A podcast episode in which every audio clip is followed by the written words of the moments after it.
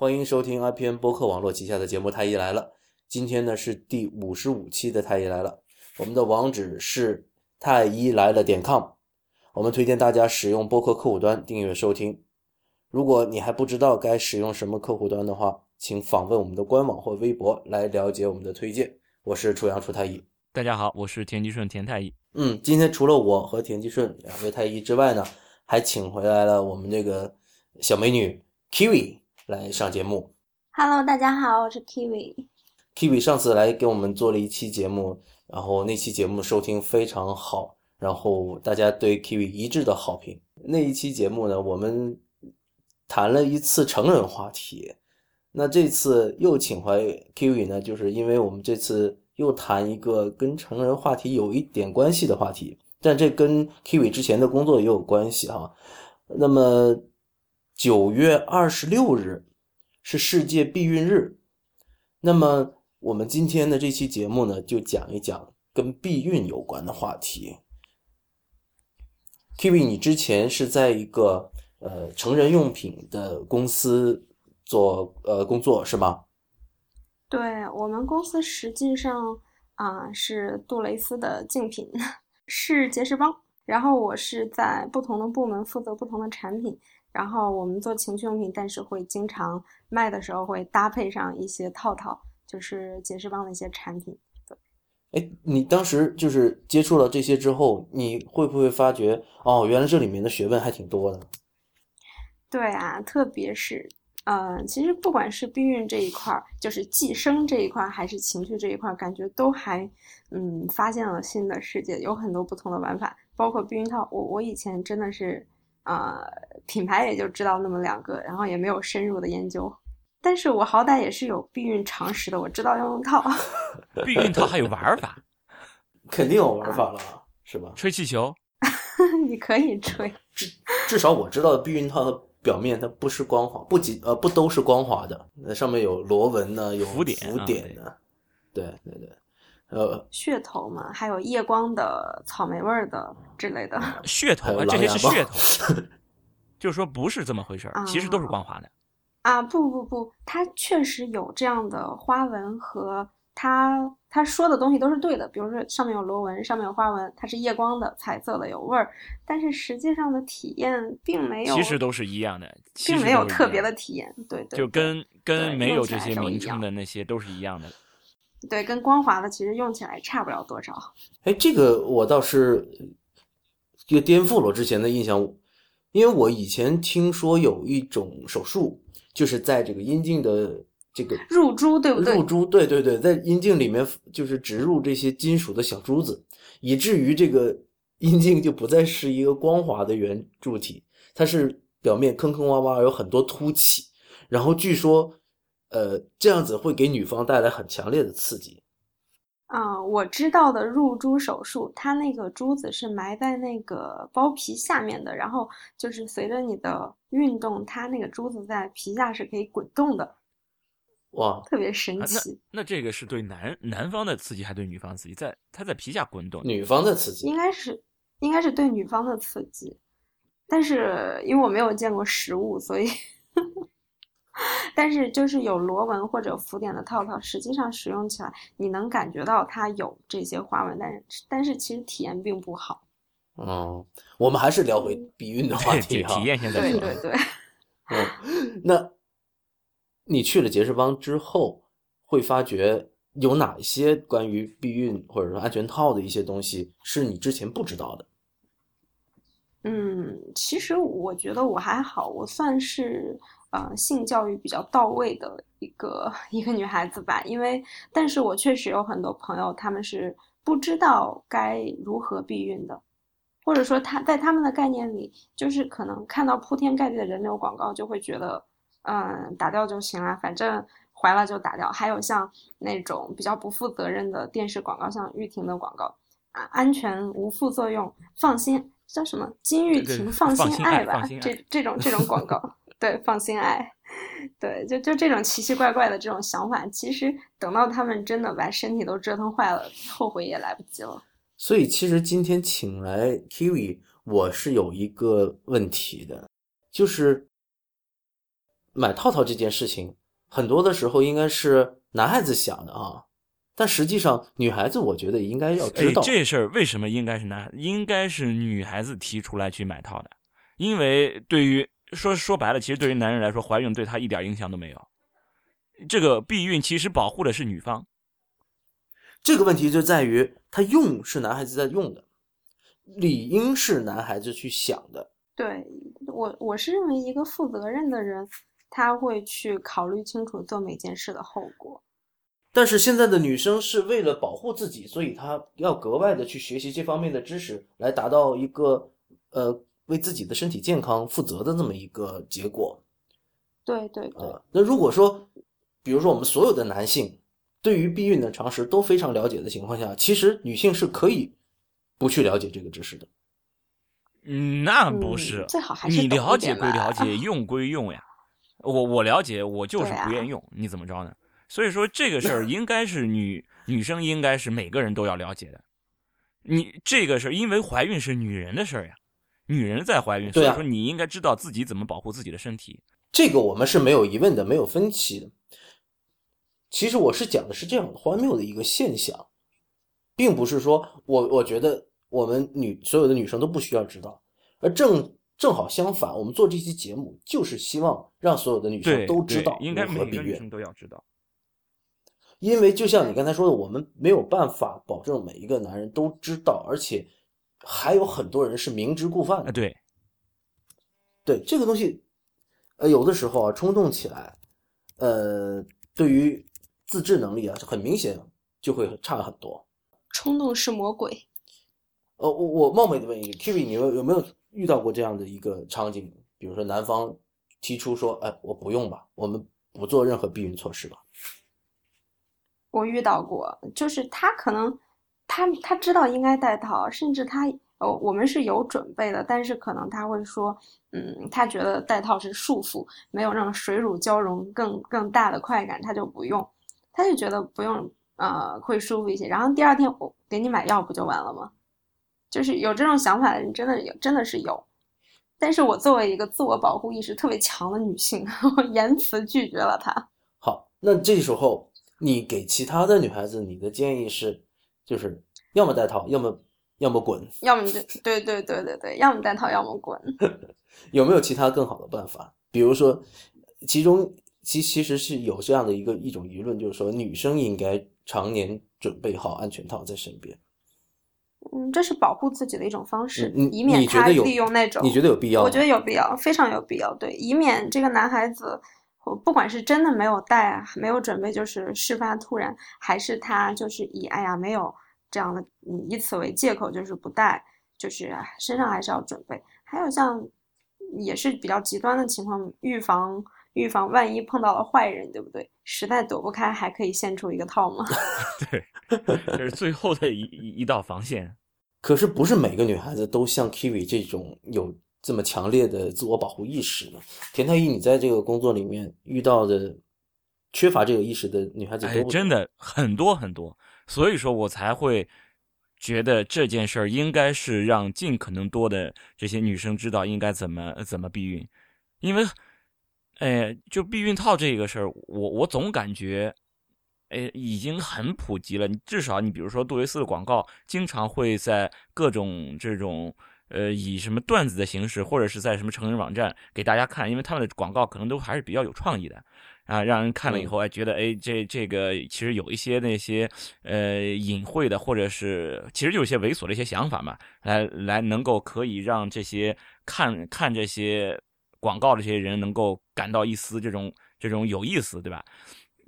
就是说我我感觉，就他利用这种方法，应该是让这个避孕避孕套这个东西，应该是很深入人心了。大家很知道这个东西，然后进一步也就知道，哎，如果你要有性生活的话，应应该知道要避孕。但事实上并不是这么回事可能大家在看这个广告的时候，就是从。获得快感的这个方面去看这个广告，去看这些创意，而不是从这些它实质上要传达的这些信息上来来看这些东西。这些创意它更多的是传达的是一种暧昧、一种性感，然后和一种情趣。可是说，呃，传递的说安全、保护和这些呃防护这样的意识就相对是少。这种信息传递出来会少一些。对，所以说其实很多人还是不知道避孕，就是刚才说的，哎，就反正就怀孕了就打掉嘛，怀了嘛，怀了当然就打掉了，就就是这样。就他不知道，其实你可以让自己尽可能的先可以避孕，不去怀孕，然后免免于就是受到呃那个人流的这个损害，你有这个机会，他不会去想这个，然后就把人流这件事儿当成避孕了。其实我之前的印象是觉得，像说出这种话“避孕干什么？怀了就打掉呗”这种话，往往是男性会说出来的话。而事实上呢？事实上，其实不只是男性，因为如果你比如说。其实那个女性现在，你在有性生活的时候，大部分我想应该都是自愿的。就如果你有这个呃意识的话，就像 K V 说的，要么带套，要么滚。其实你你是可以做得到的，除非你真的是碰到非意愿性的啊被强奸了，否则的话，其实如果你有这个意识的话，你你知道你可以避孕，而不是说拿着人流做避孕的话，你其实是可以做到很好的保护的。但是事实上。并不是说大部分女性，我觉得应该是相当多的女性。你说大部分嘛，我我我不好说，这个比例确实没有这么这么一个数据，但是确实有相当一部分女性，她们不知道应该怎么保护自己。那我觉得这一块很有可能会归罪于那种特别嗯不不负责任的那种医院的宣传，像那种私立的打胎医院。遍布全全城，有的时候坐在公交车上都能听到广播里什么无痛人流啦，超导可视无痛人流术，什么闭上眼睛睡十分钟，然后你就什么烦忧都没有了，放心大胆爱吧。相相反，这种像避孕套啊，真正的这个性知识，我们的普及做的是不够到位的。对。就是他这种广告太多，这种广告给人感觉就是对，今天就今天做人流，明天就上班嘛，明天就上班。对啊，对啊。如果我如果没有工作的话，做一次人流你就有工作了，就能上班了。所以这这些广告确实是非常的恶心。那我们说来说去，那我们有推荐什么样的避孕方式给女孩子吗？比如说我们大家都知道哈，这个安全套是可以用的，那还有没有其他的方式？安全期啊，但是这不太靠谱。对对对，就就下一个就安全期了，对，都都是带安全的，是吧？一个安全套，一个安全期，但事实上安全期其实是不安全的。对，田太医，我反正是一点都不 信这个田这个问题啊。我记得在我青春期或者说是在年轻的时候，我们也去算过这个的。那对，真的是算过的，然后会有那种侥幸的心理。而且好像电影上我都有印象，是某个港片我忘了什么前三前七后几，反正前三后四，反正前四前七后八前七后八，反正类似这样的话，我我有印象，就是在在某个港片里边，我忘了是哪个港片了，应该挺老的。早熟？不不不，挺老的，总是八十年代或者九十年代的港片啊，这种啊，那么早就科普了。这这种关于安全期的说法流传甚广。对，但是。我其实呃，就是我刚才讲了，在我年轻的时候，我也会觉得，嗯，这个是可以去算的，然后会有这种侥幸心理。那你从专业的产科医生的角度分析一下，是不是靠谱？就是说，这个安全期，他们这个安全期的理论嘛，理论基础就是排卵。嗯，你怀孕嘛，总是要精卵结合。你如果要是性交的时候正好没有赶上排卵，那么理论上就应该不会怀孕。那这个确实是理论上存在的这么一个基础的，但事实上这个排卵并没有那么准确。嗯，你先不说这些月经周期并没有非常严格的，就是像钟表一样，就是比如说二十八天或者三十天，嗯，很多人差上前后差上个一两天、两三天，这是都是很常见的。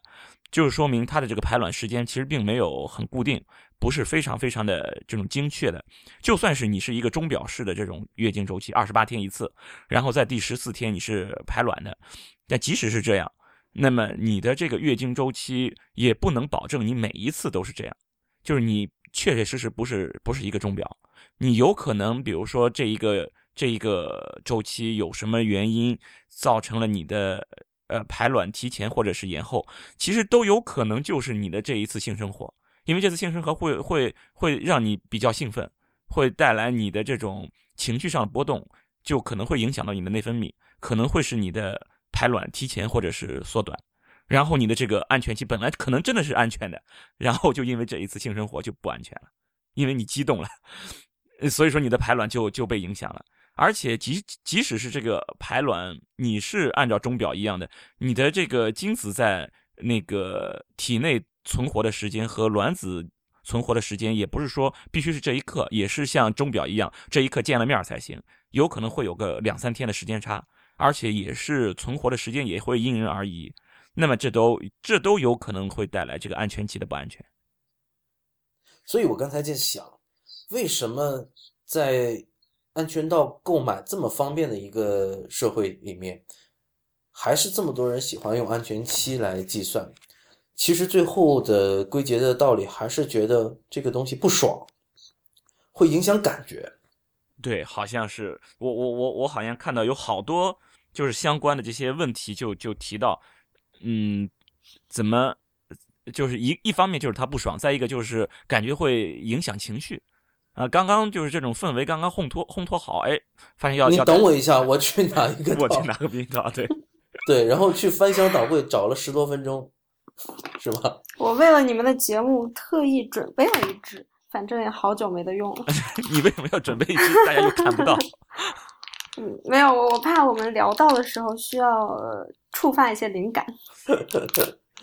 你有没有过这种？哎，我听到猫叫。嗯，对他看到我开塑料袋，所以比较好奇。我以为他看到你用避孕套，他就比较激动。并没有，他已经绝育了。他是属于化学去世的绝育方法，所以 我们其实没有开那么大的脑洞。哦，好的。其实我我是觉得用避孕套，看看看你的这个使用场景，很多时候它并不是一个有损这个气氛的，反而可以增进两个人之间的情趣的一个东西。比如说哈，就是两个人就是兴致到了，而这个时候避孕套恰好不在手边，你有没有什么一个好的建议？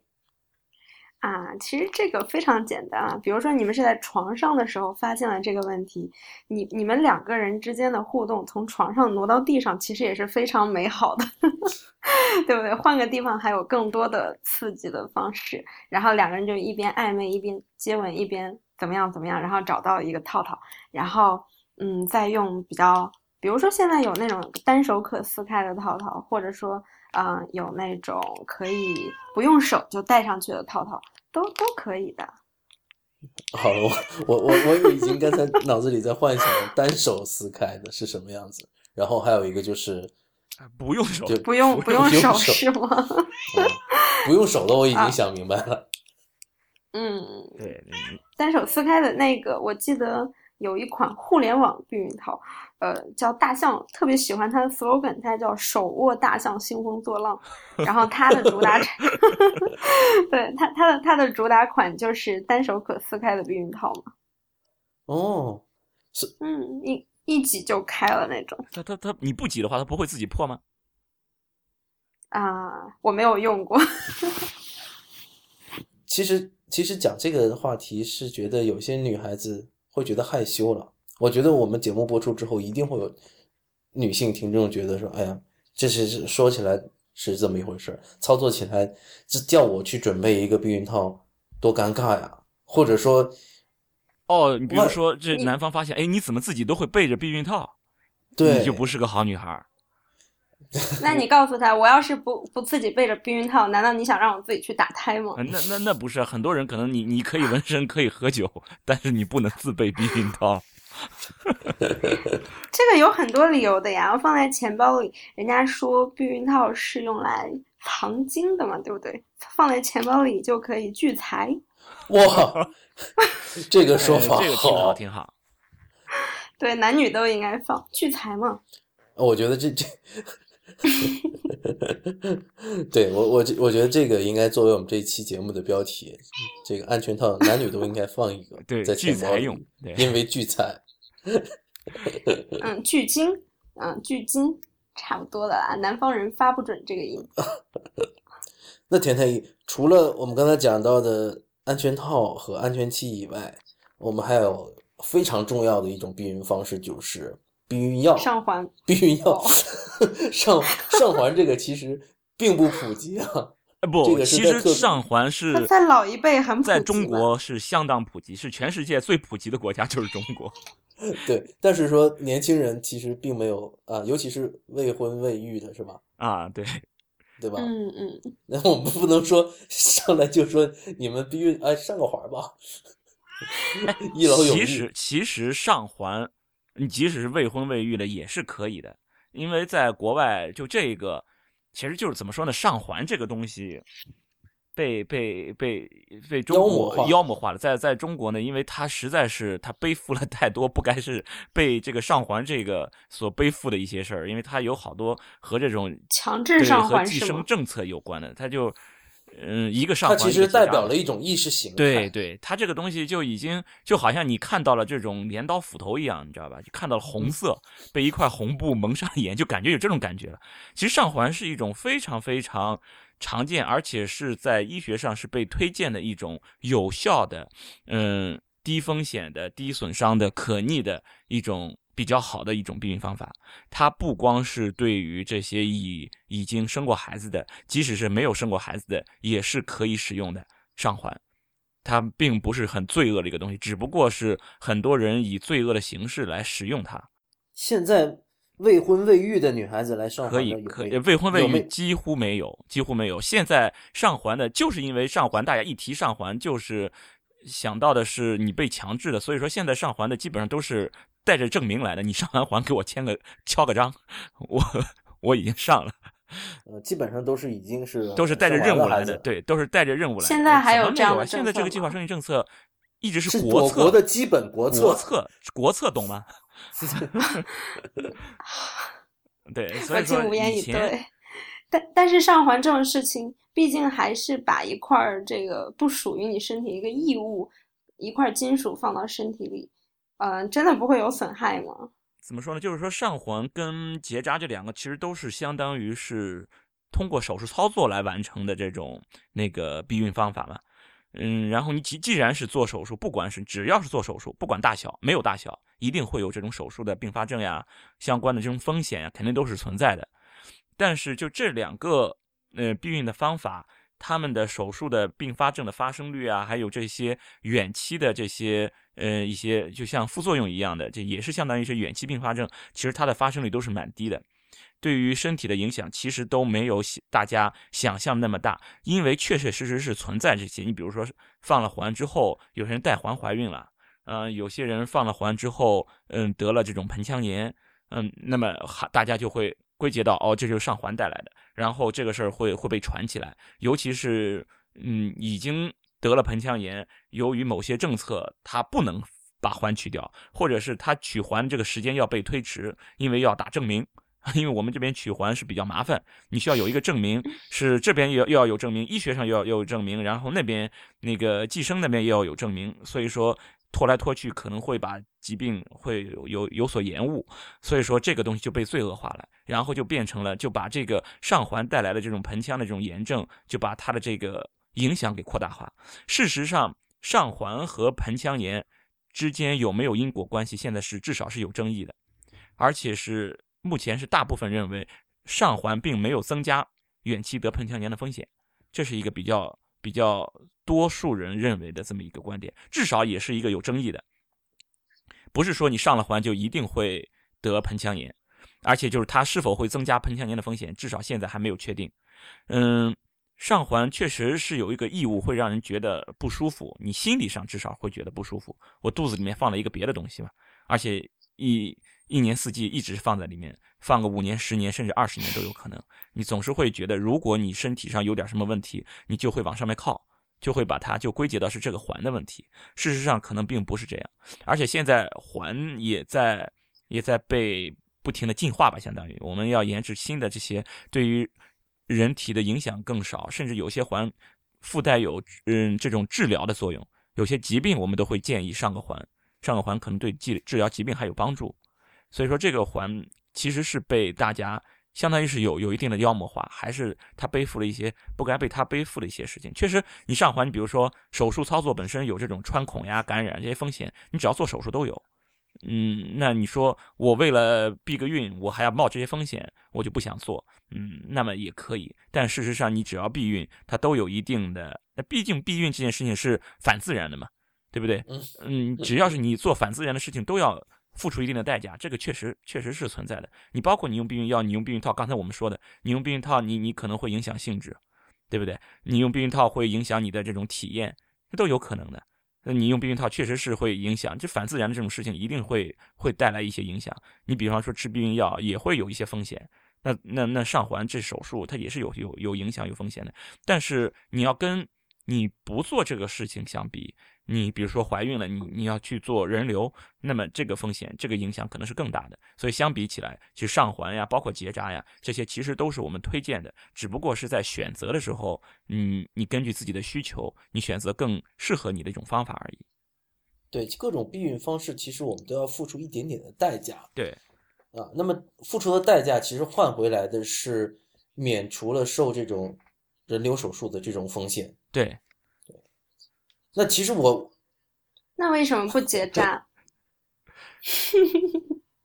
因为结扎并没有像上环一样成为一个呃普遍化的一个政策，从来没有听说过。你没听说过一句话吗？该扎不扎，上房揭瓦。啊哈，啊是吗？我只知道三天不打上房揭瓦。这也是我们基本国策带来的一系列恶性后果之一。啊，这个其实并不科学，那只是有一些部分。我感觉很多男生不愿意结扎。你说的是男男生的结扎，其实男生女生都能结扎。对。啊。哦。哦，你刚才想说的是为什么不要男生去结扎是吧？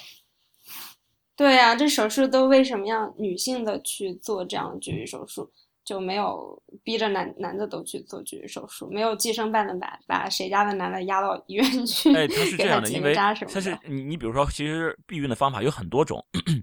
他现在，嗯，之所以呃，我们国家选择了你，比如说一个是结扎，一个是放环，这两个是有原因的。呃，首先要避孕的话，肯定他们要管的就是女方，男方你比如说，因为我我把你为什么呢？男方结扎了，女方不进行避孕的话，最终她还是有可能会怀孕的，对不对？这这个大家都懂的，是不是啊？对，所以说我我就是要从根源上，就是女方，男方我不去管。就是从女从女方这里去要给她进行避孕的干预。那么避孕的干预，比如说可以发避孕套。你你比如说我结婚以后，对我结婚以后，我们这边社区是给我们家发过避孕套的。嗯，但是我我可以不用呀。你不能盯着我，我我我 有个人，每天晚上你一熄灯，我就冲进来戴上套，这这样不行。然后还有就短效口服避孕药，我可以不吃，对不对？发避孕药我可以不吃，但是上环我一旦把这个东西放进去，你拿不出来。对，然后结扎一旦我给你剪断了，你也接不上，这个是可以保证你来一趟回去，我就不用再盯着你，就已经长期有效了。结扎是剪断，不是结扎，不是打个结吗？哎，不不不，结扎最最经典的是抽心包埋法，是把它弄断。当然现在还有很多种方法，比如放个夹子呀，嗯，就是把它烫一下等等，各种方法倒是都有。最经典的是抽心包埋，就是把它弄断。啊，所以说结扎的可逆性是最差的。因为你如果比方说，哎呦，我又想再生了，又想再怀孕了，那么你需要再开个刀，把这个断开的这两端的输卵管再把它接起来。哦，你指的是女性的结扎？对，重新吻合叫输卵管吻合。男性的结扎不是打个结吗？男性结扎我就没做过了。男性结扎跟女性的结扎其实都是一个道理，无非就是把这个管道它的通畅性给它截断。对，无论你用哪一种方法，让它这个通道阻塞了。不能够再进行，呃，再继续保持通畅，呃，精子或者卵子不能再通过这个管道到达这个，不能再会面，对，就达到这个目的就可以了。哦，我以为。但至于你是把那个打一个结，还是我拿一个绳子在上面打一个结啊，甚至像呃烫一下，嗯，或者直接就给它割断，其实都能达到这个目的。哦。但其实各种方法都有了。比如说像呃，你给你猫做绝育的时候，我是我想割掉的。对，这这个方法是不能用的，对于人是不行的。对，这个对于人是不行的。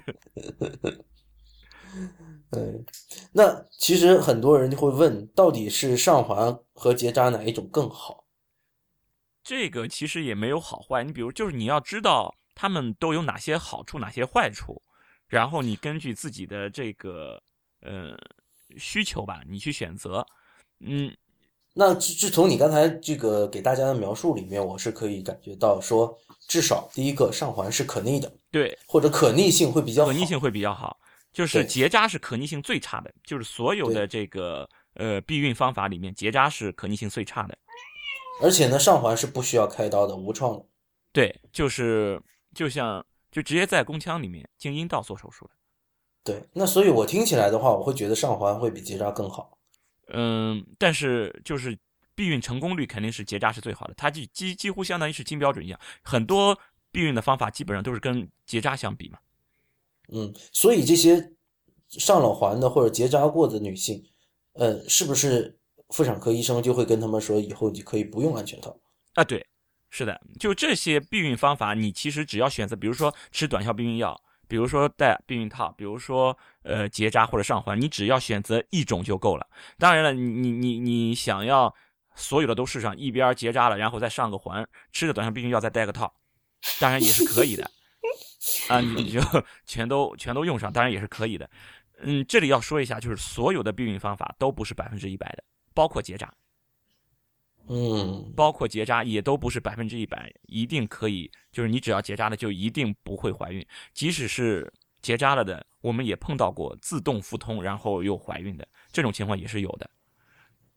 嗯，可以理解为手术不是那么成功吗？不不不不不，就是说这个是有报道的，就是。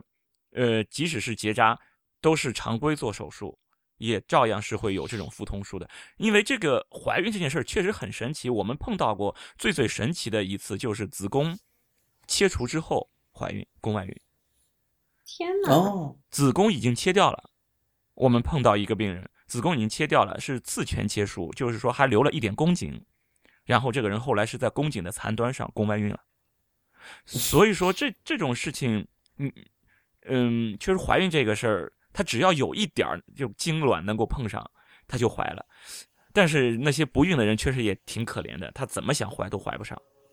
我觉得有一点可能是需要科普的，因为我记我对嗯这个上环和结扎最初的了解是源于大概三五年前、五六年前在天涯论坛上一个一次特别大的争论，就是但是大家的就是观点都是可能。呃，上环就是指女性的这个绝育手术，结扎呢是指的是男性的，就是呃，我们理解的都是给输精管打个结这种方式。对，就就是原原来还有女性结扎这种方式，这是一个。第二个是男性结扎，他呃为什么没有就是大力去推广啊？给男性结扎，因为。因为不管怎么说，生命的种子是 是你们男性放到女性的身体里的，对不对？给你结扎上了，你你就不能祸害别的姑娘了，对不对？这不能说这个种子是男性单方面提供的，对，因为是精卵结合才有这个受精卵。我们要如果说种子的话，我觉得受精卵才是这个种子，而这个受精卵，对，是双方的努力结合的结果。嗯，当时讨论的。重点就是说，上环其实对女性的这个伤害比较大了，巴拉巴拉。然后其实男性去医院，嗯，给输精管打个结就结扎了，然后嗯，一一 一劳永逸的那种方式。然后，但是如果讲伤害的话，那其实都有伤害的。那就是男性去结扎的话，也是要开刀的，也不是说隔着 皮肤外面捏一下就能打个结，是吧？不是说像有些人舌头特别灵活，可以给那个什么樱桃的梗。然后在嘴里面就能打个结，我们就是隔着那个阴囊外面的手捏一捏就能给它打个结，这是不可能的。嗯，所以还是要切开之后做手术的。哦，无论是男方还是女方去做结扎手术，其实都是一种创伤。哦，这个我对我觉得是没有必要把男女分开来讲。好吧。嗯，还有一种避孕方式就是体外射精，为什么呢？大家觉得好了，那我根本就没有射在里面，对吧？嗯。我觉得这种靠不靠谱？这个首先更影响体验吧。这个这个难道体验会好吗？从男性的角度来讲，你在射精的时候，你你你拿出来，你是不是体验？首先你的体验就不会好。嗯，对，这也有道理。对，既既然如此，那还不如戴套呢，是吧？对呀，你起码能感感受。对对对，一个是过程，一个是结果，反正都会就是在在体验上都会有影响。呃是呃当然了，其实这个如果说拼体验的话，那肯定还是带套的体验会差一些的。那当然了，现在的套生产的工艺越来越高啊，越来越好，越来越薄。呃，之前是零点零三，那已经属于很薄哈，现在还有零点零一的，对，就甚至说戴上去就跟没有戴一样。但是似乎总总是感觉好像差点什么，隔对着差点什。么？呃，对对对，也也可能是心理上的吧。对，有可能，很有可能是心理上的。但是就是我现在仅仅是代表部分的男性，他会表达这样的一个观点，就就是说他在这个这个性生活的过程当中，他全程如果都是带套的话，那么他的体验是全程都受到影响的。哦，那么他选择体外受精的这种方式呢，他是只有那么一刻受到了一点损失的。那相比之下，他是会觉得啊自己损失比较小，而且他会说，哎，我的精子根本就没有射进去啊，这样会很很安全，比安全期还安全。那不是说男性只要在勃起的状态，他就会有精子就慢慢的就出来了吗？混杂嗯在他的前列腺液里。是的，是的，是的，我们我们碰到就是处女怀孕的，这一点都不罕见。这种这种情况其实都是挺多的，就是从头到尾都没有插入，没有进去过，对，处女膜都是完整的，然后然后也是怀孕了，这个一点都不少见。所以有些人跟你说啊，我就蹭蹭不进去，对我就蹭蹭不要相信。对，所以说你看，我就在那个就知乎的私信里面，真的三天两头就哎我怀孕了，你就就就就告诉我这些东西，我我我也不认识你，你告诉我你怀孕了，而且你感觉压力很大是吧？，还有就是哎我我在我们说知乎大 V 整天约炮，是不是就你啊？哎呀，你说要要是我老婆看见我这些私信，她肯定要审问我怎么回事儿，人家都找上门来了是吧？对，还有就是什么，就是没有进去，或者进去多少，或者是什么设在外面等等，隔着衣服等等等等的。有问有担心会不会怀孕的，有已经月经推迟的，有已经怀了孕的，问是不是他的，反正就是 类似这样的问题，非常非常多见，就三天两头会有人问出来。这里面可能要跟这些有这种想法的人讲一下，就是精子是会自己游动的，它是有活力的，即使在衣服上它。没有到达那个射到很深的地方，它可能也会游进去的。哎，你们说游泳的时候可不对可能？这个这个好像传的也比较那个，你这是一个非常极端的一个场景，就是，呃，比如说一个男的在游泳的时候射精了，然后这时候整个泳池的女性都怀孕了吗？就是会不会有这种情况？你看它会游动嘛，而且在水里那样的环境，对不对？那你你想想，你们得离了多远？你你一旦精液出来以后，就完全被稀释了呀。嗯，但是男男性不是一次能能有几几亿个 精子就是出来吗？那那游泳池才多大？我，对呀，还有这个真真是啊，我觉得同样的问题啊，有一个就是，呃，那些艾滋病，如果说是蚊子叮了艾滋病的病人，然后又叮了我，我会不会传染？啊，对呀、会不会呢？对，就是说，这是一个理论上是有可能的，但这种可能性是微乎其微，那就就是因为比如说就是他们这个一亿的话，就是拿一个正常的一个硬币，然后我、嗯 连续抛了一亿次，每一次都是正面呃花花面朝上。你说啊这种情况一定不会发生吗？无言以对。所以这个几率是非常非常小的。但是如果这个射精，呃，落在了离生殖器越近的地方，它那种可能性就越大。对，嗯，那如果它真的是在洞口蹭了一蹭的话，那就是这个可能性更大可能性是很大的。对，嗯那如果要是啊如果已经进去了，然后是只是射精的时候出来，这个是很不靠谱了就。嗯，因为就是在性生活的过程中，就会分泌粘液，分泌前列腺液，前列腺液部分的里面还带有部分的精子，所以在整个这个活塞运动的过程中，其实很很有可能已经有精子在这个精呃阴道里面在游动了。对，所以这种和如果说把这个和那个在游泳池里面射精 来相提并论的话，我觉得这个还是不 这个几率还是不一样的。嗯，是，所以我从来不 接受这种这种这种这种离谱的说法。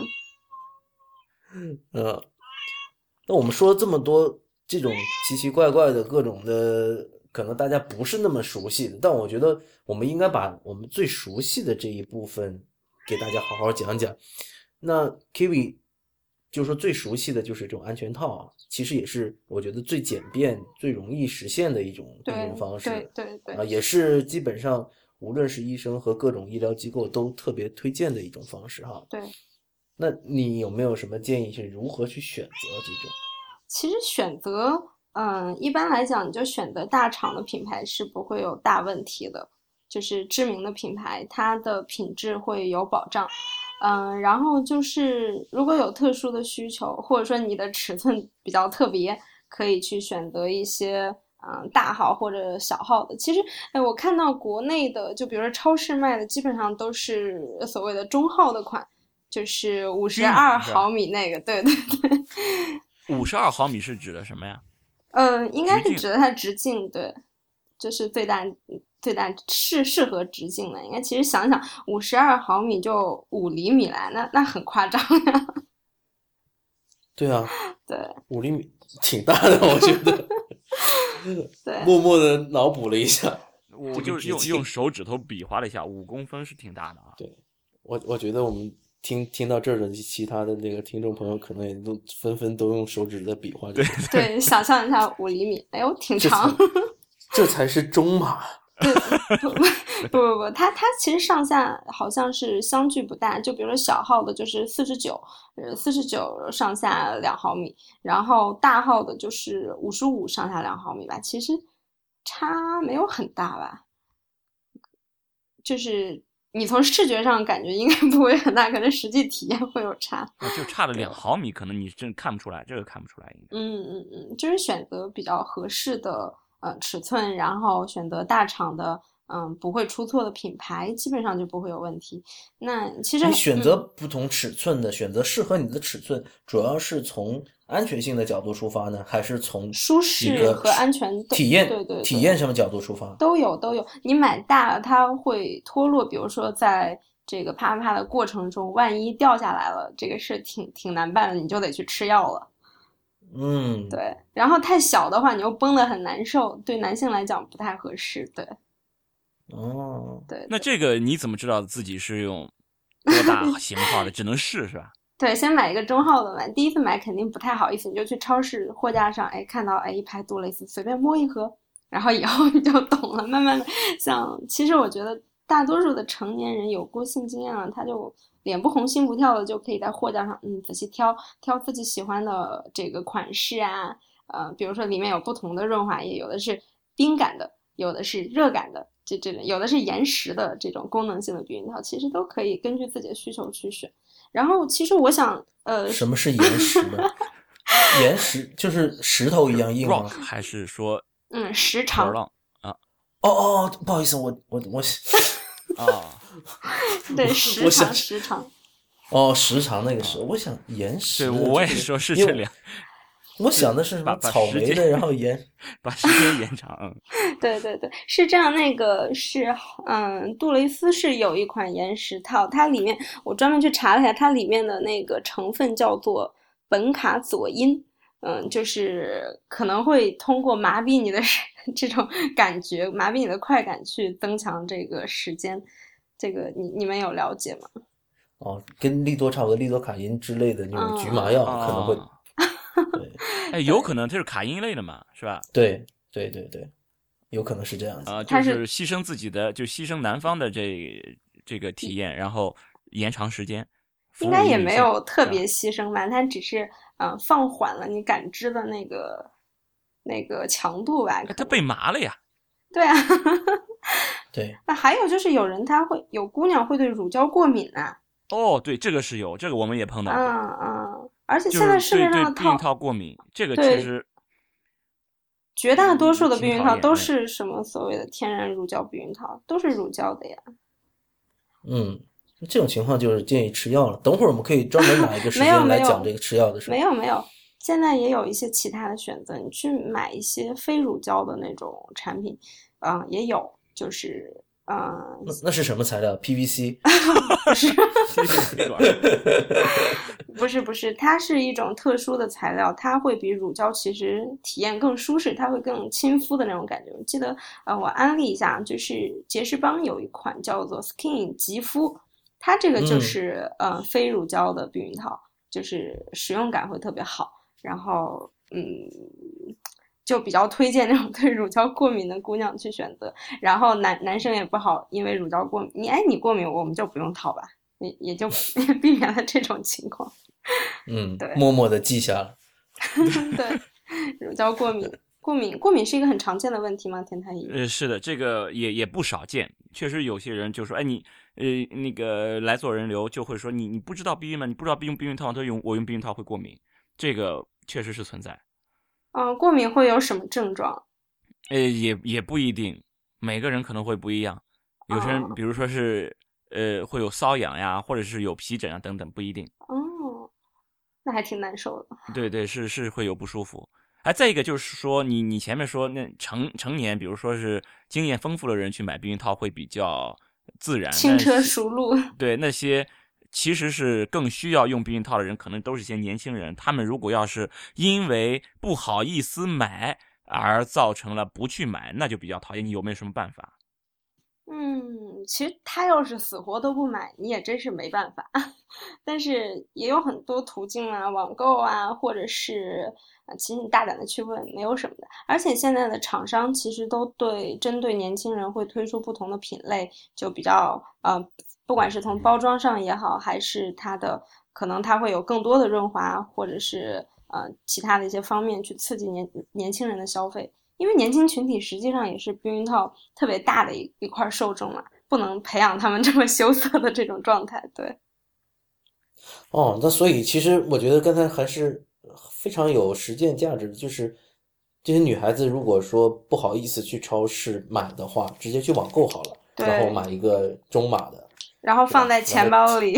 对，放在钱包里，或者放在枕头旁边。对对对。然后我知道那个港本它曾经推出一个一一个系列叫轻松熊的系列的避孕套，它除了就是包装特别的可爱，特别卡哇伊，就是看起来完全不像避孕套，就很很卡通的那种形状然后它笔记本吗？啊，那那倒并没有，只是它的包装就是比较卡通化、比较萌化，上面有小熊啊那样。然后它有个特色，就是它的润滑液给的特别的足量，就是比较适合那种初嗯初次或者没有没有多少性经验的小姑娘去使用。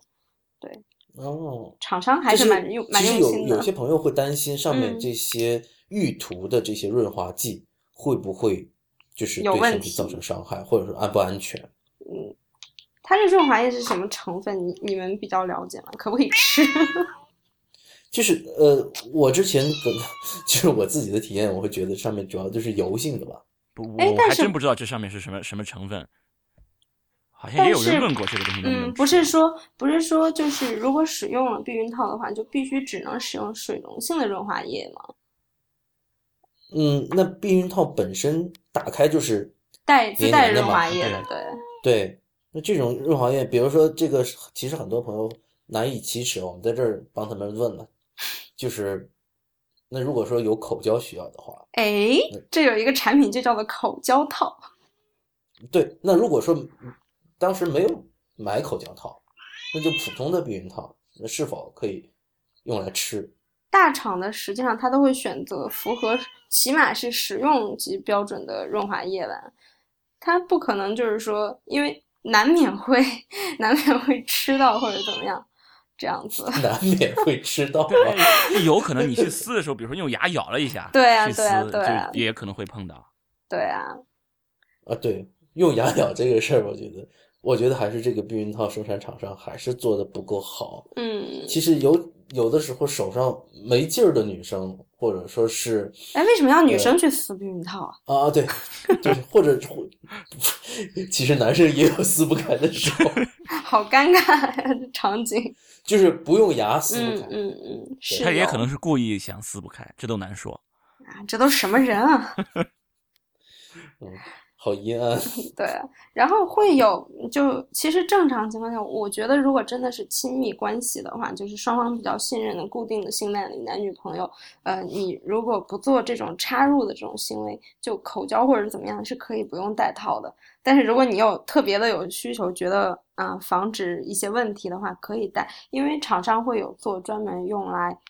口交的一些产品，那它可能上面的润滑油什么成分，我可能不太清楚，但是它会不会有特别浓郁的橡胶的味道？它可能会有果味儿的呀，这种就是让人比较好接受的。既然它都可以用作口交，那它一定是可以吃的吧？嗯，反正如果身边没有口香糖的时候，嚼可以嚼嚼个套，嚼个套，吹个泡泡不是很，我靠！我靠！吹个泡，不是很多年前有有一个段子，就是说，呃，口香糖和避孕套的故事。然后说，呃，你们你们中国的这个口香糖吃剩了怎么处理啊？啊啊！然后日本人就说，啊，我我们都把你们中国吃剩的口香糖拿过来做避孕套。然后呢，中国人就问，那你们用过的避孕套呢？然后日本人就说，我们再加工成口香糖啊，卖给你们。这个，你挑拨中日中日友好啊！这是小的时候听的这种混段子。嗯，好，我们讲了一会儿这个避孕套能不能吃的问题。对，那我其实刚才就想问大家这个关于吃药的事儿。我觉得吃药的事儿，在现在的几乎无论男生和女生里面，心里面都会觉得。是一个心结，或者非常纠结这个事儿，因为我们经常会有这么一个民间有这样的说法，说吃药三分毒哈，所以一旦说吃上药，长期吃总归不是什么好。说要长期吃药的人，往往都是有慢性病的，对，才要吃药。对，你有病才药不能停，是吧？对对对，那实际上现在市面上有很多这样的广告，所以有些人会觉得，哎，有自己有朋友在用这种。就是口服的这种避孕的产品，那觉得好像挺好的，但是又有些担心。对，那最常见的就是紧急的避孕药，那种紧急的避孕药是毓婷，对对，然后还有那种短效的避孕药妈富隆。田太医给大家讲一下什么是紧急避孕药，什么是短效避孕药吧。其实紧急避孕药跟短效避孕药两个最好区分的就是你吃几次或者吃几片儿呃，如果要是你这一次避孕只吃一片而且是事后吃的，呃，一片或者两片，这个不一定，就就只值一次，而且是在性生活之后吃的，这个是紧急避孕药。那个短效避孕药呢，是短效嘛，就是这一颗这一片药，它的效果是短的，所以你需要每天都要吃，每天都要吃，然后连续吃二十一天的这个叫做短效避孕药。我们推荐的是服用短效避孕药，就是你要每天吃，每天吃，每天吃一片，吃二十一天这种。我是我们推荐的叫短效避孕药，而紧急避孕药我们是不推荐的。嗯，其实这个是站在药品的角度来分析啊。如果是站在用户需求的角度来分析的话，你觉得什么场景下是使用紧急避孕药的？什么样的场景下是使使用短效避孕药的？是这样，就是说紧急避孕药它既然出来了嘛，它总是有它这个呃怎么说，有它的这个需求，有那个有一定的这种适适应人群的嘛。嗯，虽然我们不是推荐这个不推荐的意思是不推荐作为常规的避孕方法。常规避孕方法的意思就是说，你只要是采用避孕就用它，就叫常规。我每次避孕都用这种方法，叫常规避孕。你比如说避孕套就可以作为常常规的避孕方法，就是你每次有性生活都戴避孕套。然后你那个比如说戴那个上环可以作为常规的避孕方法，就是你上一次环以后，你就可以在上环的情况下一劳永逸，一直在。呃，在有有环的情况下，呃，不再用其他的方法进行避孕了，这就是作为常规。而紧急避孕吃紧急避孕药，就或者有人叫事后避孕药，因为它都是性生活之后才吃的这种避孕药，我们不能推荐为常规的。就是你每次做完有有过性生活之后，你你吃上一次紧急避孕药，这个我们是不推荐的，因为这个紧急避孕药它的最大的问题其实就是失败率高，就是那个。就是避孕失败的这种机会会比较大，跟其他的这些我们推荐使用的常规使用的这些避孕药相比，呃，那个那些避孕方法相比，呃，紧急避孕药的这个失败率是蛮高的。所以我们不推荐常规的。那么它在什么情况下可以使使用？就是常规的时候，常规避孕方法，呃，失败。你怎么知道失败了？你比如说，就是刚才 Rookie 讲的，你避孕套脱落了，这个是有有有可能的。再一个，有些人非意愿的，比如说被强奸，这个是有可能的。嗯，这个是完全没有没有想到的这种性生活发生了，完全没有保护。那么你这种情况一旦出现了，那么你赶紧，呃，他一般是说七十二小时之内，我们希望是在事后间隔时间越短越好。你在二十四小时之内是最好的。那如果因为嗯，我有一个问题，因为有有一些女孩子她可能会这么想，哎呀，没关系，如果说男男生不愿意用套的话，那不用好了，反正事后吃一颗避孕药就行了。那么就是你就相当于把这个东西，把这个事后避孕药或者紧急避孕药当做一个常规的了。我们不推荐这样，因为它的避孕成功率是低的呀。这个避孕成功率是因为它是事后，呃，是等于是干扰这个精卵结合，因为已经存在这种风险了，然后你去干扰它，它的这个成功率是低的。当然了，跟你不用这个药相比，它是更好一点。就是你你退而求其次，但你首先推荐的，我们肯定推荐的是那些好的常规的避孕方法。然后你现在正好这一次特殊情况，你没有使用常规避孕方法，那么退而求其次，我们就推荐你使用紧急避孕方法。紧急避孕药你可以吃，其实有一些环也是紧急避孕方法。紧急避孕方法不仅仅是紧急避孕药，只不过是最常见的就是紧急避孕药。然后再退而求其次，那就才是你不避孕。嗯，所以说你这个紧急避孕药至少比不避孕更好，你你至少比你怀了孕去做人流更好。所以紧急避孕药还是可以存在，但只是在一定情况下。而且紧急避孕药它因为这个激素含量相对更高一点，所以说它对于这个月经周期的影响还是比较大的。有些人用了，而且这个发生率是很高的，就是在用紧急避孕药的这一个周期里面，呃，经期会延，那个那个月经周期可能会推后。呃，有些人这个出血时间会比较长啊，等等等等，甚至有些人会影响，呃，就下一次，就是说影响两次月月经周期都有可能的，所以它会对你的这个月经周期会有影响。那么你如果作为一个一个常规的一个避孕方法，就会很麻烦。嗯，因为它这里面的，据我了解的，就是紧急避孕药里面的孕酮，它的含量是高于这些常规的短效避孕药。对对对，对，所以它可能这些，比如说。吃完之后的这个副作用可能会体就是自己会感觉会比较明显一点，可能会有一些恶心呕吐啊，还有刚才田太医讲到一些经期不规律，是不是？这个紧急避孕药还要贵一些，是不是？哦，这个价格我还真没怎么关注过。那你可能我有可能吧，因为如果要是短效的口服避孕药是二十一二十一片一个周期嘛，二十一片可能应该合着一片药应该不到一块钱。那你这个紧急避孕药肯定不止一块钱，那那是那是那那那这个应该是相对更贵一点了。这样算，我们去看那个古装片或者清宫戏，一般就是如果皇上宠幸了某个妃子呢，然后接下来另外一个妃子给她灌一碗藏红花，然后她就不会怀孕了这事儿，或者已经怀孕了就给她灌这么一碗，她就得流产。这这这个 有科学依据吗？呃。怎么说呢？他这个就是完全是为了剧情需要嘛。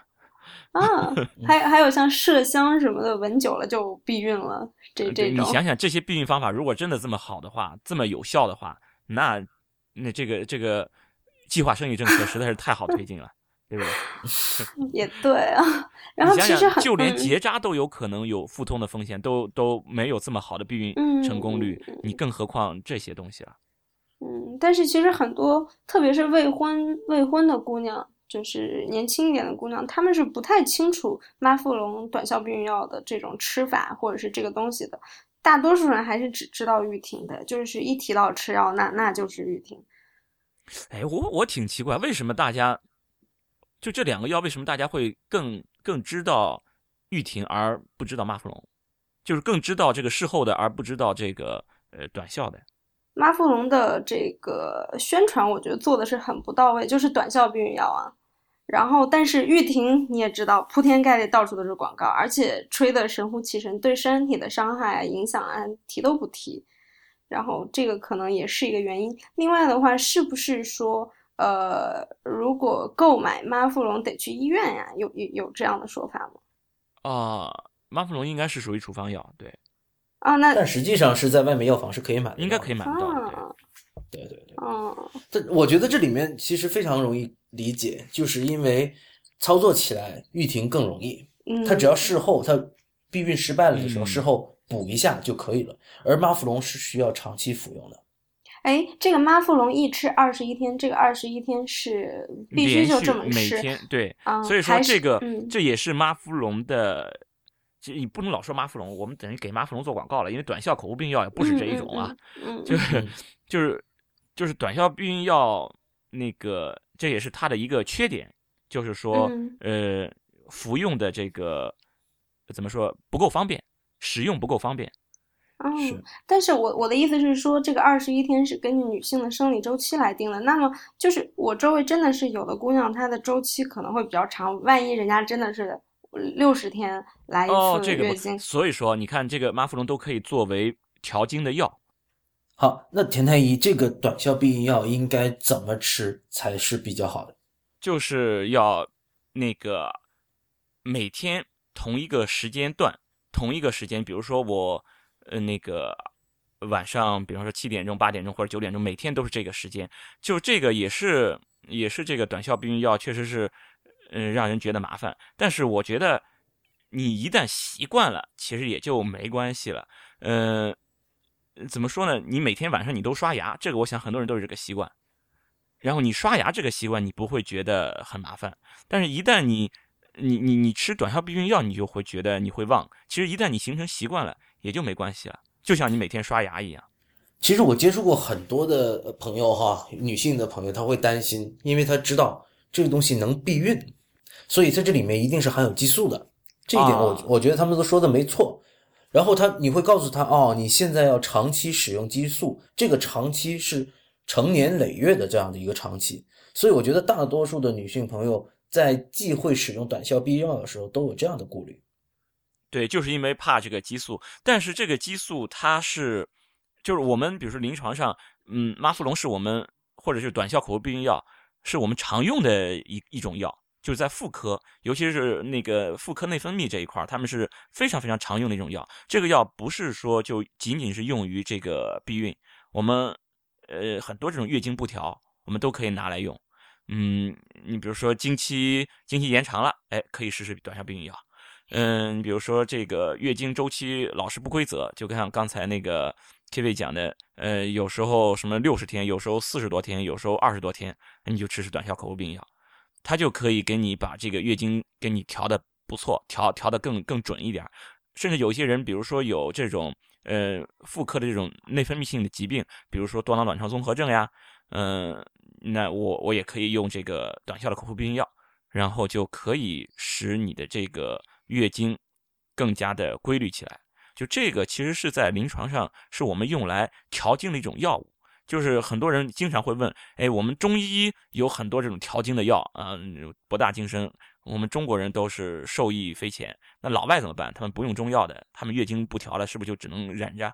其实不是，人家就是每天吃一片短效口服避孕药，然后经期也就好了。那看起就来这个，嗯都是好处，它有没有副作用啊？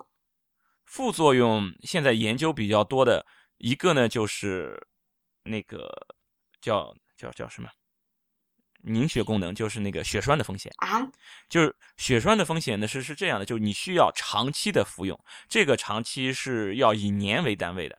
你说我就吃了两三个月，这个不用担心那个血栓的问题，就是说是以年为单位的。比如说我吃了三年，吃了五年了，了，啊，嗯这个二十一片吃完停药，然后二十一片吃完停药，就这样吃，一直吃，那么就有可能会有这种血栓的风险。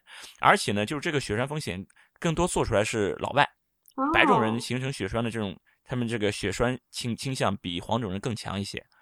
那个就他们得血栓的这种机会会更大一些。当然，黄种人也是有的，因为我们也碰到过，就因为长期服用短效口服避孕药，他是因为确实是因为治疗疾病，后来是形成血栓了，是发现有血栓了，就是这个确实是形成这种有这种风险，嗯，但是并不是说就这个发病率还是蛮低的，哦，哦，不是说每个人都会有，发病率还是蛮低的。所以说我们会问你，比如说你家里人有没有这种呃心脑血管意外的这种这种病史呀，或者家家里有这种血栓的这种家族史呀？就如果没有的话，一般都还是比较安全的。再一个就是跟肿瘤的一些恶性肿瘤的一些风险啊，就是现在现在也在研究它会不会增加一些恶性肿瘤的一些风险。呃，至少你比如说，嗯、那个乳腺癌呀、卵巢癌呀，还有那个那个子宫内膜癌呀，就这些风险是没有明显增高的，甚至它对卵巢癌还是一个保护作用，就是你吃这个会减少卵巢癌的发生。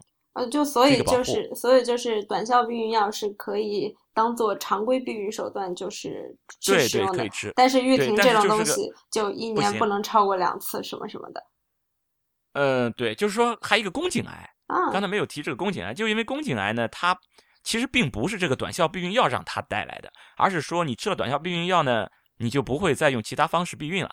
对，而这个宫颈癌呢，是跟那个有关，是跟 HPV，就是一种病毒有关。这种病毒呢，其实相当于是性传播的。人乳头然后呢瘤是吗？对，然后你比如说吃了短效的口服避孕药，那么你就避孕效果好嘛，你就可以有多个性伴侣，啊你就。是这样来的是是吗？这个因果关系不成立啊。那那那那确实是会这样，所以说确实是他们有人做出来，吃了使用短效口服避孕药的人，这个宫颈癌的发病率可能发发病风险可能会轻微上升。对，但是不能把这个不能把这个这个罪归到这个短效避孕应该是有多个性伴侣的人比较容易对，得多个其实他的真正的这个问题是出在多个性伴侣，再一个就是性生活开始的时间比较早，啊、再一个就是那个主要其实就是 HPV 的这个感染，你没有嗯那个，而那个避孕套是可以那个阻断有一定的这个防防范作用的嘛。啊啊，所以说这个是可能会有一定的稍微有一点点增加，嗯，但是这个这个原因并不是短效口服避孕药带来的，就是短效避孕药不能防这种通过性传播的疾病。对它不能传不能防止性传播疾病。嗯、对，其实我要是为这个短效避孕药，呃，说的说句公道话了，我觉得还是值得推荐给大家的，尤其是呃这些年轻的女性，因为它一方面哈不会影响你这个体验，对吧？嗯、对，嗯，第二个呢，就是你只要坚持下来，也没有那么困难，就每天吃一粒药而已，是吧？还有一个呢，就是它其实会对皮肤会好。这个之前我记得我们跟陈太医做的那期节目里面提到过，嗯，对对，因为它有雌激素嘛。对，另外一个，其实我们刚才讲了很多的这种呃风险和副作用，其实总体来说，这种副作用和风险还是非常小，是值得可以作为一个常规使用。对，但是你比如说，如果要是那个紧急避孕药就没有，就前面说了，比如比如说一年用两次，这个也就是这个我我觉得也要给这个紧急避孕药说个公道话，就是这个我觉得有点是有点过的，就是不是说你比如说我今年已经用了两次了，然后现在无保护性生活发生了，那怎么说你就不能避孕了吗？那你避孕还是要做的呀。虽然说它可能会给你带来一定的，嗯，它的避孕成功率没有那么高，可能会影响你的月经周期，那总比你没因为没有避孕去做了做了做一次人流更好吧？嗯，呃，所以说这就是紧急避孕的一个问题，就是说，当你采用紧急避孕的时候，你要看你是怎么认识这种避孕方法的。吃紧急避孕药如果你是会，如果你是嗯把这个紧急避孕药这个方法就当成是，呃，反正我我我我不想戴套，我没有用其他的避孕方法，我就把它当成一种常规的避孕方法，嗯，就是吃个在事后再吃颗药呗。如果是这种的话，那么你这种方法是错误的。但如果你知道常规的这种正确的避孕方法是什么，只是因为偶尔的你，嗯，这一次是无保护的性生活发生了。然后你吃一次紧急避孕药，这个我们是鼓励你应该要去吃的，这总比你就彻底放弃避孕更好一些。对于紧急避孕药的态度，我觉得应该是这样子的，就是第一个哈，它的风险并没有想象中这么大，但是呢，如果说你有这样错误的认识，经常是说哦，我事后就来一点儿，那你已经有这样的意识的话，那不如推荐你使用短效避孕药。对对，不要把短效避孕药当成呃，不要把紧急避孕药当成短效避孕药，这可能有点有点拗口，就不要把玉婷当成妈富酮妈富隆来用。对对。吃这个吃这个玉婷，我我是有看到过说会增加这个宫外孕的风险，有有有这个说法吗？呃，没有没有，就是说玉婷就是因为她会避孕失败嘛，嗯你一旦避孕失败了，那么就有可能会宫内孕或者宫外孕。避孕失败了就是怀孕了嘛，啊，怀孕要么就是宫内怀孕，要么就是宫外怀孕嘛，啊对不对？就是说只是避孕失败了，然后嗯，那你避孕失败了，有些人吃了毓婷之后，然后还是怀孕了，然后这次怀孕她恰好又是宫外孕，但是事实上其实它并不是说这种药造成了，因为你大样本的去统计嘛，你可以去大样本的去统计，结果发现其实你即使是不吃这个药，你可能也会宫外孕。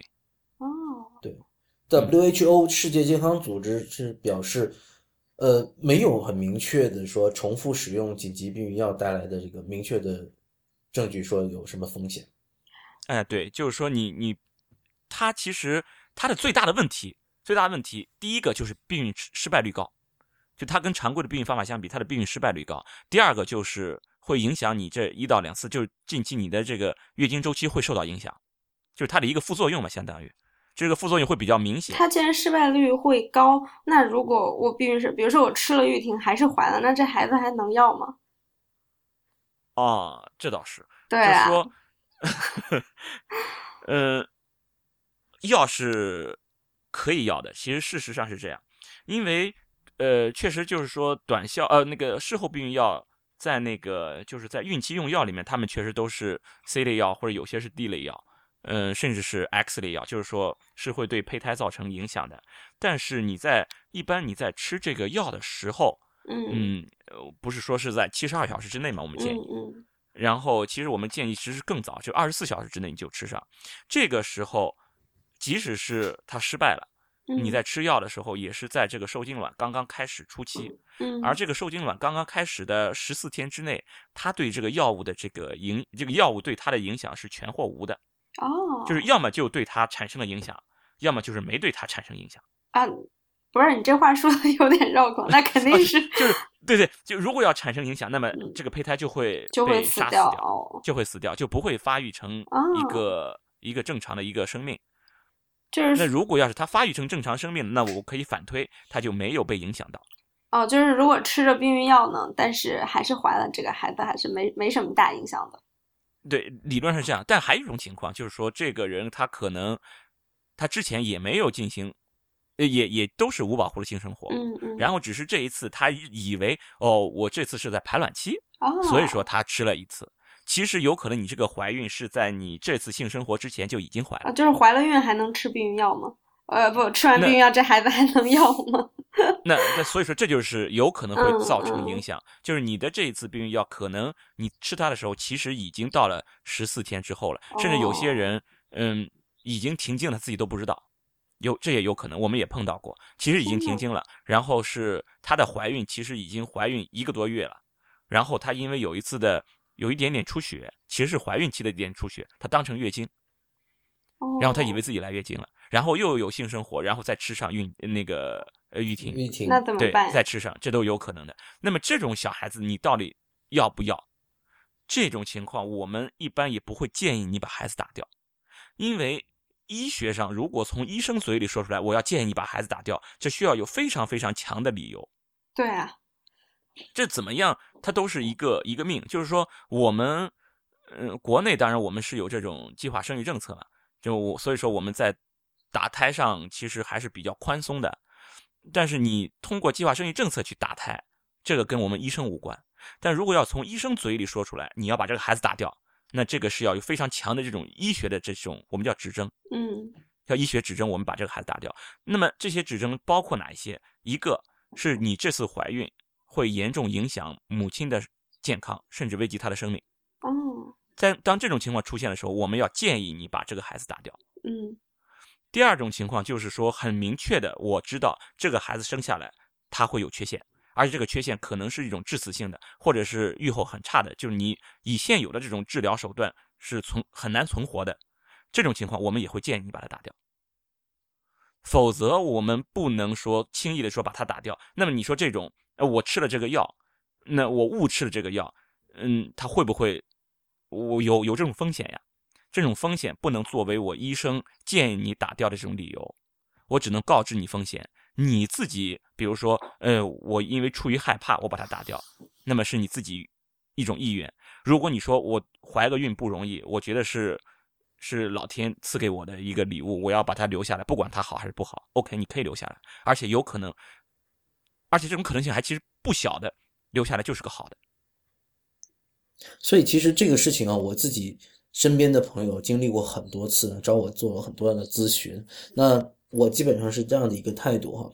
第一个，这是一个全或无的概念，也就是说，如果说这孩子正常的发育成一个胚胎了，那么度过了前面的这个几个月，那我觉得，嗯，好的可能性很大的。那么如果说确实吃这个药，也确实是吃了一个可能会损伤到胚胎、损伤到受精卵的这么一种药，呃，这个时候其实是有一点点赌博的性质。那么怎么说呢？就是看每一个家长对于自己小孩的这个态度，因为你想想，在我们国内有一些家长甚至因为小孩的性别，他就可以去终止一个胚胎。对，对，所以说这个东西，呃，我们作为一个第三者。很难去在这里面去帮他做这样的一个决断啊，做这样的一个选择。现在如果说如果说他确实生下来是带有一定的缺陷，我但是这个缺陷，呃，其实这个缺陷很少是这种致死性的，就是预后很差的这种缺陷，这是第一。第二，其实它增加的这种风险并没有增加很多，就是说我们怎么说呢？我们知道。自从我们人类知道药物会影响胚胎之后，就这个影响胚胎不是说就是杀死胚胎，而是说给给胚胎带来一些影响，使它产生一些遗传性的疾病。自从知道这件事情之后，就把这个药物对对于胚胎的影响这个影响放大化，而且是放大的很大。其实药物增加的这种致畸的这种风险，并没有远没有大家想象的。我们不知道的东西是风险最大的。我们只是把我们知道的东西的风险放大了。我们不过这些这些当父母的人有这样的一个担心，我觉得是可以理解的，因为他们将面对的是未来自己的孩子一辈子可能过着是残缺的人生。其实是这样，你怀孕这件事儿，你只要打算怀孕生孩子了，这就是一个冒险。他们会觉得这是他们无法承受的啊。那那那这件事儿其实是，如果你真的要是理性的话，你知道所有的这个信息的话。你应该做出的选择应该是保留这个胚胎。为什么这么说？因为怀孕这件事儿本身就是一个冒险。你即使是把你放在一个完全安全的一个健康的环境里面，这个环境里面没有辐射，没有药物使你畸形，你所有吃进去的东西都是绝对百分之一百安全的。即使是在这种情况下。你仍然有百分之二到百分之三的机会生一个畸形的孩子。我们称这种机会叫做背景背景值几率，百分之二到百分之三，就是说，因为你的这个胚胎的这个分裂分化过程中，它就有出错的风险。对，就是在这种情况下哈，首先我们在它有个基础的背景的致畸率有百分之二到三的一个前提下，可是如果这个时候他确实在孕期吃了药。那么你会把这个畸形的事情推到这个药上？对，这个他会一定会把这个风险会扩到非常大非常大。对，你会把就是如果真的发生了问题了，你会把这个问题归结到哦，是因为有药，但事实上可能不是这个药。我们去回过头来去去去研究，就是说这些发生了畸形的这些人，发生了畸形的这些孩子，他的之前发生了哪些事情？我们去研究这些问题，结果我们发现百分之六十，至少百分之五十到百分之六十的。原因是不明的，是我们不知道的，所以我说我们不知道的才是风险最大的，超过了一半。而因为药物造成的这些畸形占了多少呢？小于百分之一。就是说，你因为这些药，你可以归结到药上的这些这些原因，只占了所有的这些原因里面的不到百分之一。所以，我们其实是把这个药物的致畸的这个问题，真的是把它给放大化了。而且，我们其实去，你比如去研究，你说你去研究米非司酮，就也是一种紧急避孕药，或者你去研究这些呃那个毓婷，它有可能只是会增加了，就是说这种研究的话，你你会发现它的致畸率可能就是个百分之二到百分之三，它的这个致畸率可能也就是一个背景致畸率。对，刚才我们这样的讨论是一个非常理性的讨论，基于大量数据的一个讨论。但落到很多年轻父母的身上，哈，那他们可能会相对来说落在自己身上会变得没有那么的理性，所以我们是可以理解的。为了避免让这些年轻的父母陷入到这种选择的困境里面来，那么我们还是提倡大家在备孕期间。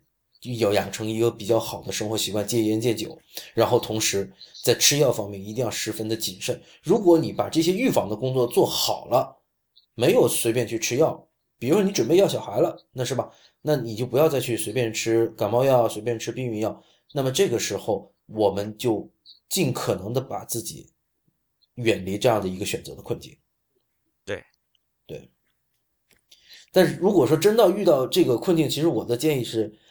第一个还是好好听医生的话啊，那么医生当然不能帮你做这个选择，但听医生话，医生医生让你自己做决 做选择。对对，就是首先找医生是帮你做什么呢？第一个帮你分析你在孕期的哪一个阶段吃的什么吃的药，然后是吃的什么药，这个药对于胚胎的影响有多大，这些问题我觉得医生都是可以给出十分专业的意见的。因为之前已经很多的朋友找，因为这个事情，呃，托我找关系，然后找其他的妇产科医生，包括也找过田太医，是吧？问过这样的问题，对。但是说句实话，每一个家庭、每一个案例都有一点点的不一样。对对对，每个人都有，其实每个家庭、每个人背后都有很多故事嘛。对对对，所以说我们也没有办法在这得出一个固定的结论，就是吃吃了药之后，这小孩就能要或者不能要，就没办法得出这样的一个结论。所以最后还是要结合医生给你的一个专业的意见，到时候自己再去做判断，确实是一个挺难做的判断哈，这个不是说特别简单做的判断。对，哎，我问一个题外话，就是刚才有讲到说，有的家长甚至会因为知道了孩子性别不是自己想要的就打掉了，那现在的医学不是不允许提前告知性别的吗？这不是现在的医学哦，这是现在伦理，就跟 跟是我们的政策，不是伦理，只有中国哦，因为只有中国有计划生育政策哦，对这个对跟医学无关。哦，有道理，嗯 呃，不过我们我们曾经之前讨论过这个问题啊，就是关于生男生女，对我觉得这确确实不是一个医学的问题，嗯。医学是可以告诉你是男是女的，但是因为计划生育，所以就最好不要告知家长，还是说根本就不允许告知家长？不允许，法律国内的法律是不允许告知，除非有特殊的情况，否则不允许告知。呃，其实他这个这个政策的考虑，我们也是可以理解的，就是哎，对对，要控制男女的比例。哦，对对对，因为国内重男轻女的现象实在是太普遍了，所以如果说是放任这种。呃，风风气发展下去的话，很有可能最后这社会上全都是 很少很少女孩子。其实这样对已经生下来的女孩子来说是件好事吧？可以选择的会更多，竞争会更小，压力会更小。其实其实现在已经这种性别比例已经失调的蛮严重了，但现在不是还是有剩女问题吗？嗯，倒也是。对，然后刚才提到那个短效避孕药，有些朋友会问这个短效避孕药，呃，应该呃怎么吃？然后有的时候，哎呀，那我漏掉了一天，或者漏掉两两天，连续两天忘了吃，就要重新算那二十一天了，是吗？呃，没有，你要赶紧补。如果漏一天的话，你要后面想起来你马上补上，然后后面该怎么吃怎么吃。赶快补上的意思就是说，原来吃一粒要吃两粒。呃，就相当于你你要看你漏掉了，你比如说你已经漏掉好几天了，那么你这这这个周期就确实就废了，你就得重新算那二十一天了。对对对对对，你要你要漏掉一一天，比如说我今天没有吃忘了，我比方说每天看新闻联播的时候吃避孕药，然后今天今天没看漏了新闻没看停电了，停电了没看新闻联播，第二天听见新闻联播，哎呀想起来了，昨天没看，那那你就要吃两粒。如果你一一连停了一个礼拜的电，那不行了。哦，嗯，其实如果停了一个礼拜，那月经就会来了。啊，真的吗？对对，就是立刻就会来吗？对，会有点血来的。哦，会来的。对。然后，其实今天我们所有的讨论都是关于避孕的哈。那这里面我们为什么要避孕？其实是对于呃，一个是人口的控制哈，另外一方面是呃，避免的这种计划外的生育，是吧？这个不一定是国家的政策，有的时候也是年轻的这个 couple 之间的对于人生的一个规划，是对是吧对自己负责的行为。对，比如说我现在是只有十六岁，是吧？那这时候突然间还在读书的阶段，突然间做了妈妈，是吧？那确实是一个对于人生一个巨大的一个一个改变嗯。全全国各地都有那种上中学然后怀孕、打胎、辍学这样的现象，全国各地都有。而且国内的这个呃，就是这个舆论人流的比例是非常非常高的，是高的吓人，真的是高的吓人。我我印象多少？每一年是三千万人次啊！哇，这这个具体这个数我我得看一下。嗯对，还有一个出发点考虑就是对于女生身体的健康的一个保护。嗯那么有这样的一个一个谣言或者流言吧，就是说，呃，你如果说做过人流以后就怀不上孩子了，啊，确啊实是这么有有这种说法。对，就是人流确实就人流的一个一个并发症，就是比如说一个感染，盆腔内的这种感染，或者是那个宫腔的粘连，就是因为你在对宫腔的这种操作这种损伤，把就是老百姓的话说，就是把那个子宫壁给刮薄了嘛。嗯，那就传说的这个薄了就轻不容易是吗？对对对，清宫就是刮薄了，这就不容易怀上孕，这个确实是有这种风险。但是如果只做一次人工流产，这里前提是一次，确嗯确实实是有呃国外的文献也在研究这个一次人工流产，确确实实和以后的这个不良结局，怀孕的不良结局，不，比如说怀不上孕，或者是怀上孕以后胚胎有问题、早产等等，和它的这个关联可能并没有那么大。嗯，不是有时候前提是只有一次人流有，只有一次人流。有时候做过一两次流产之后，接下来再怀就会什么习惯性流产啊。对对对，有人有，确实是有人怀只做了一次人流，他就后面就想怀就怀不上，或者是怀上以后老是要流产，确实有这种情况。但也有人没有做过一次流产，他也出现这种情况，啊，所以跟你说做没做人流没有那么大的关系。可能关系并没有那么大嗯。但是你如果人流的次数多了，那么就不是这么回事儿了。我为什么哦这么说？就是因为确确实实前面讲了，也一直在说的事儿，就是即使是我们推荐的常规避孕方法，也都有避孕失败的机会。嗯不是说你即使是用了靠谱的这种那个避孕的方法，你就肯定不会怀孕的，你还是有这种可能性的。用了靠谱的避孕方法，你比如说吃了短效口服避孕药，即使是结扎了，刚才说的也有可能怀孕了，然后非意愿的怀孕，那怎么办？你是生下来还是做一次流产？嗯所以说，其实这个相比起来，可能做一次流产比你生下来你要负担的一些事情可能更、更、更小一点儿可能对于一些人来说，可能就要可能是会去做一次人流，而且还有一种情况就是，你第一次怀孕，然后就胚胎停止发育了，这个也是存在的。那怎么办？我只能去做一次刮宫。那么，就有些人对这个是非常非常的害怕，因为他听说我只要做过一次刮宫，我以后就再也怀不上了。呃，子宫就我只要变做过一次对对，我只要做过一次刮宫，我以后就就总是要流产，所以会给人带来很大的这种心理负担。所以说，这个其实对于这个减轻这个心理负担是有帮助的，就是你只做一次的话，那么对你以后的这个怀孕可能并没有那么大的影响。但是我也希望那些不会避孕的人不要把这个话当成什么金科玉律，反正我做一次流产不会怎么样。如果你要是抱着这种想法，你可能就不止做一次了。如果你不止做一次的话，他们有统计，好像是如果你做过四次人工流产，再次怀孕，就是你想要做想要怀孕，那个结果不孕的这种风险会超过百分之七十还是八十，哇，那这个概率很高的呀。这个概率就会非常非常高。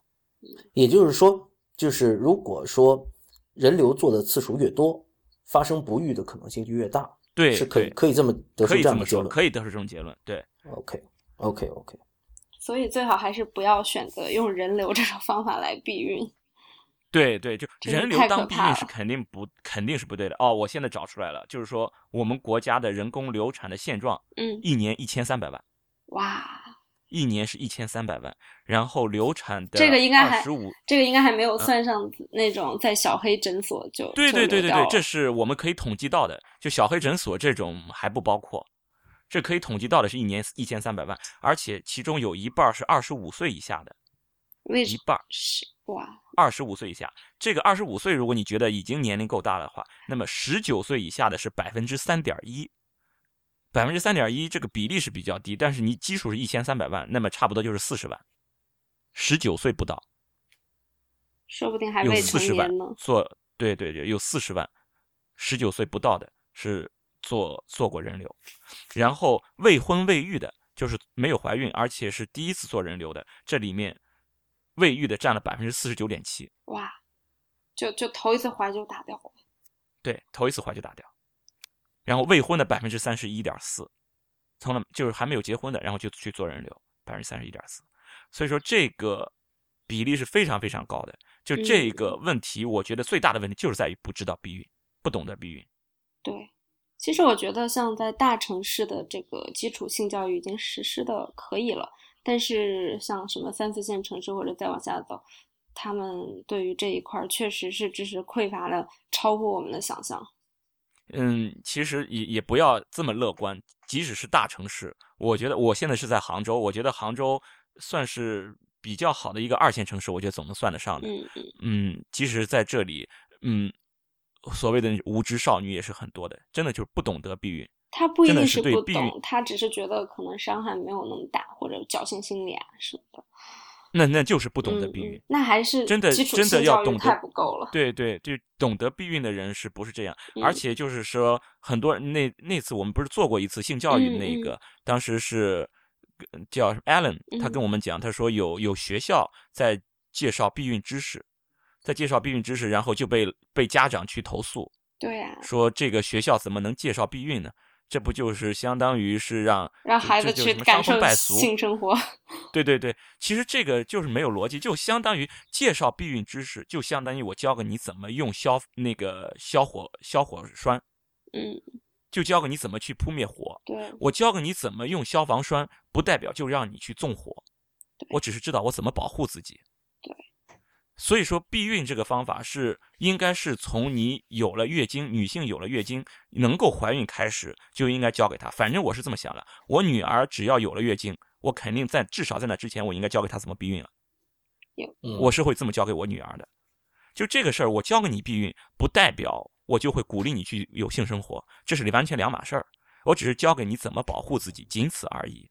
而且就是说，那个，嗯，上次也是艾伦讲的，就是在荷兰，嗯他们的其实性开放程度比国内更更更更开放一些，嗯他们的避孕讲授的这个知识讲授的更早，而他们的这个呃人流率，我也看过一个数据，这个人流率不到百分之十，呃，当然也可能跟宗教信仰有关，但是这个人流率可能更接近于这种避孕失败率。哦，就是说他们可能只是因为避孕失败了才会去对对对，很多情况下可能只是避孕失败，因为确确实实你会有避孕失败的这种可能。嗯你避孕失败了，你到底是把它生下来还是把它打掉？这个确实是有关伦理的一个问题。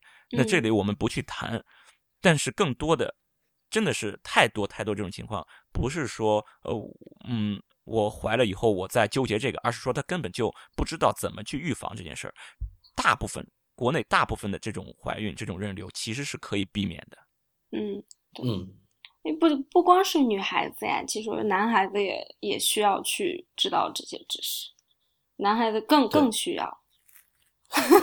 因为我是觉得，呃，男男女之间，特别是特别是小，嗯，年轻的时候，嗯，高中的时候之类的，真的是女孩子她有的时候会被冲昏了头脑啊，男孩子在甜言蜜语一番就就发生了，然后也不知道去避孕。这个我觉得男女真的是要都都需要就是比较系统化的基础性教育，就比如说初太医以后也要好好的 教育自己的儿子。初太医家是男孩子，子对哎，你们两家有订娃娃亲吗？为什么要订娃娃亲？因为因为我觉得蛮合适的。好，那我们这期节目就先做到这儿。嗯，好的，啊，好，那么本期节目呢，讲了避孕的话题，趁着世界避孕日，那我们觉得呢，呃，无论是从这个保护女性身体健康的角度，还是说防止这个计划外的一些生育的角度，我们都应该学这个学习一下避孕的知识。不仅是这个有了女朋友、有了男朋友的人要学，那些还没有男女朋友的人，我觉得现在也应该提前的就了解一下这方面的常识。好，那么本期节目呢就先到这里，谢谢大家收听。太医来了的网址呢是太医来了点 com，也欢迎大家在社交网络关注太医来了。我们在新浪微博叫太医来了。在 Twitter 和微信都是太医来了的全拼，同时也欢迎大家收听 IPN 播客网络旗下的另外几档节目：IT 公论、未知道、内核恐慌、流行通信、High Story、五次元、硬影像、博物志和选美。拜拜，拜拜。